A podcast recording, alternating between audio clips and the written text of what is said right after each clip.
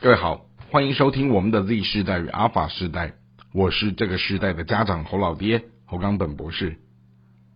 透过节目开播以来至今，我们探讨了几个非常有趣的社会现象与社会议题。首先，侯老爹以一个家长融合传播学者的一种社会关怀的视角，我们在关心究竟未来的年轻人他们的工作到底在哪里。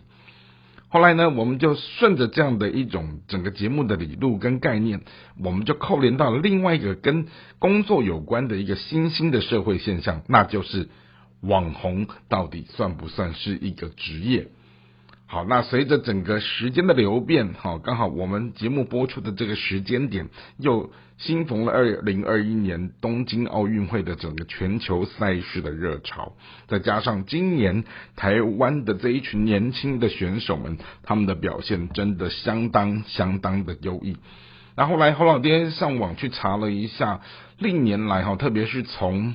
嗯，二十世纪中叶以后，一直到今天二零二一年，好，台湾整个参加奥运会的运动赛事，早年的时候并不是那么的兴旺，好，甚至于得牌的这个成绩也不是非常的耀眼，反而是进到了晚年，差差不多晚近二零零零年的雪梨奥运，好，二零零四年的雅典奥运开始。你慢慢的看到了会有一些好金牌选手的成绩的出现，好，然后尤其是到了今年哈，我们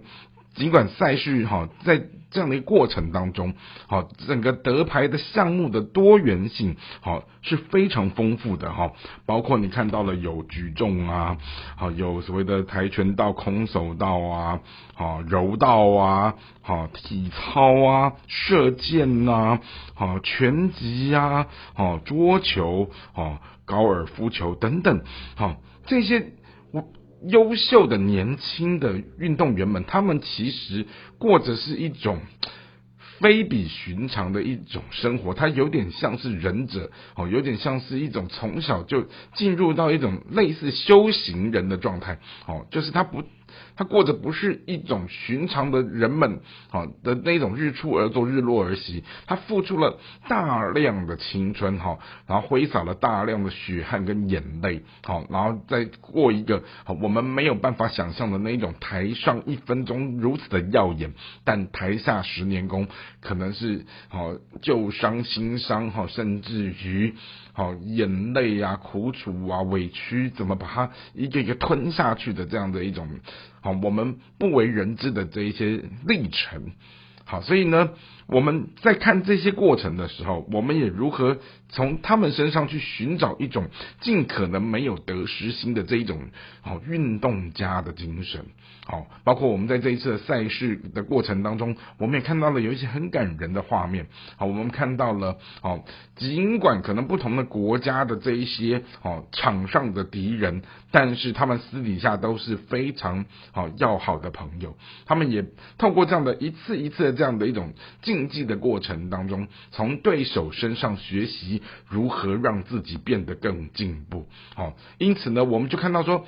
当整个这样的一个赛事里面没有政治力的介入，好，它纯粹就是一种人性之间的一种追求体育的这种最高的这种运动家的崇高的精神，好，然后我们也看到了这些年轻的哦运动员们，他们各自过着彼此都能够理解，好彼此的那一种心酸跟那一种训练的那种不容易。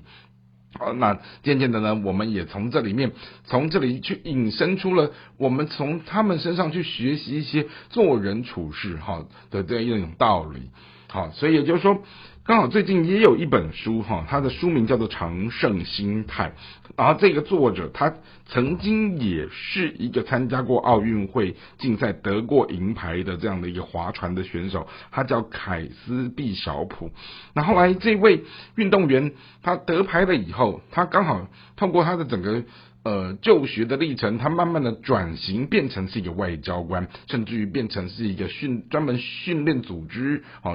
人力的这样的一个教练。好，那他在这本书当中，他也在提醒我们很多事情，就是说，当我们撇去了得失，好，我们不去看整个事情的输跟赢的时候，他到底还有没有其他更好的答案？好，然后我们怎么样在这个追寻更好的答案的过程当中，好，不去落入到那种我。非得要赢，好赢家通吃，然后我就是在这样的一个竞争输赢的得失的过程当中，落入在这样的一个陷阱里面。因为好比赛的重点，我们看待的是一个表现的历程，而不是最后有没有成功或失败的结果。所以常胜心态，它其实告诉我们说，求胜啊，其实是一种空虚的，它会让人永远一直在追逐，一直在精疲力尽，一直永远不满足。但是真正的胜利，有时候它真的就是塞翁失马焉知非福。因此，你看到了整个体育赛事，它还原到了、扩大到了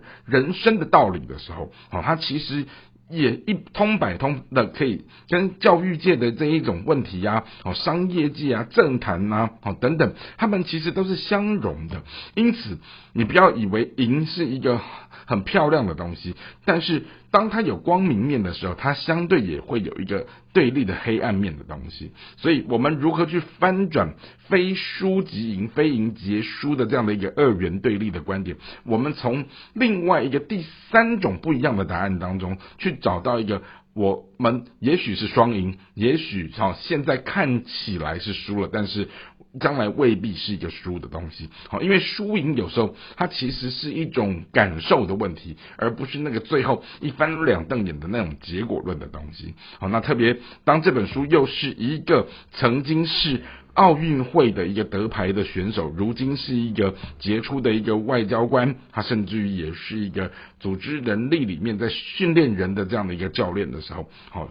他来。陈述这些话语的这种说服力是相当高的，因此回到了整个我们今天在探讨的运动与人生的这样的一个观点的时候，说真的，好，如何撇下得失心，我们去享受的是一个过程，好，然后甚至于我们在这个过程当中，我们尽量不去看输赢，好，我们看的是一个我参与在这个事件的历程当中，我到底学会了什么，我得到了什么，好，同样的就是回应。到了现在奥运会的它的意义，并不是在做一种竞争跟厮杀，而是在一个美好的体育的这样的一个项目的竞赛当中，好在学习人与人互相之间的观展，而我们怎么去从对方的身上得到好另外一个让自己变得更进步、更美好的可能，这就是我们今天的节目和大家探讨的内容。下一次我们要来跟大家聊的是，其实。